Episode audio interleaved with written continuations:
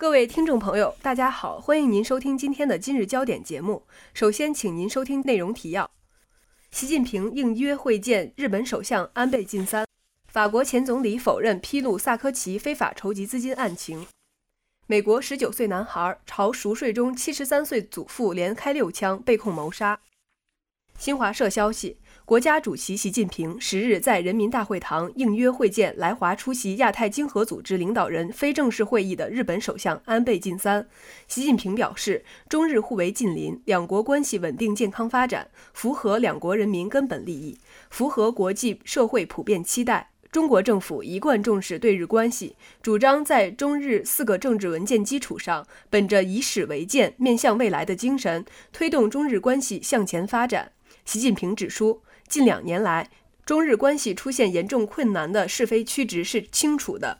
双方已就处理和改善中日关系发展四点原则达成共识，希望日方切实按照共识精神，妥善处理好有关问题。习近平强调，历史问题事关十三亿多中国人民感情，关系到本地区和平稳定发展大局。日本只有信守中日双边政治文件和村山谈话等历届政府作出的承诺，才能同亚洲邻国发展面向未来的友好关系。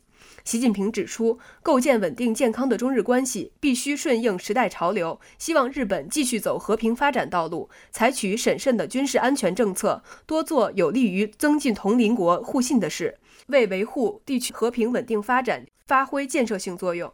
安倍晋三表示，中国的和平发展对日本、对世界是重要机遇，日方愿意落实双方达成的四点原则共识。妥善处理有关问题，以此为新的起点，推进日中战略互惠关系改善和发展。日本决心继续走和平发展道路。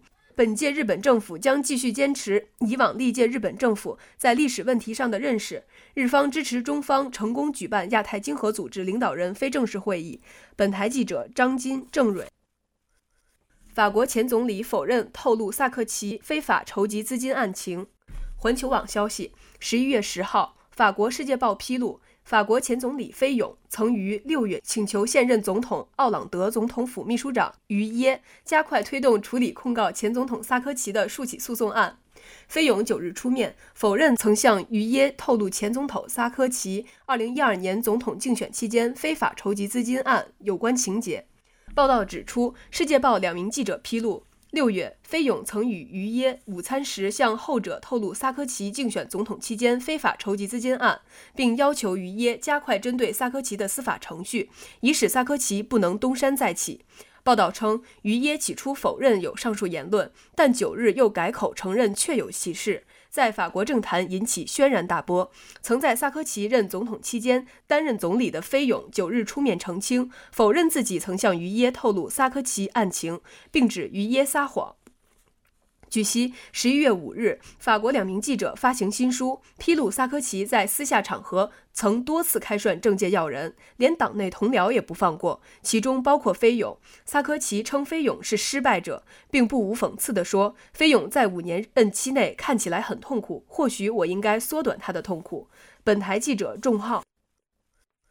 美国十九岁男孩朝熟睡中七十三岁祖父连开六枪，被控谋杀。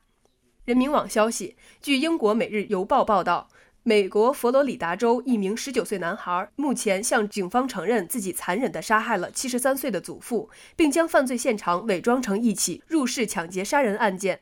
在九日的短暂出庭中，米勒被控一级谋杀，并不允许保释。今年19岁的嫌疑人奥克利·米勒在上周五被警方逮捕，并被控一级谋杀。据了解，米勒在上周四晚上十点左右拨打了九幺幺报警电话，说他回到家中发现祖父死在沙发上，并且家中被洗劫一空。根据米勒描述，家中有几样电器失踪。赶到现场的警员描述，这名十九岁的男孩非常痛心，他将车道上的垃圾桶踢翻，情绪很不稳定。但是当调查人员向米勒进行问话时，他对事件的说法却前后不一致。这引起了警方的质疑。最终，米勒承认了自己杀害祖父的事实。米勒告诉调查人员，他想要杀死祖父的想法上周三就有了，但是并没有具体的杀人动机。邻居告诉记者，米勒和他的祖父2006年的时候从纽约搬到佛州，米勒整天都在街头闲逛，而他的祖父却很少出门。本台记者温舒兰。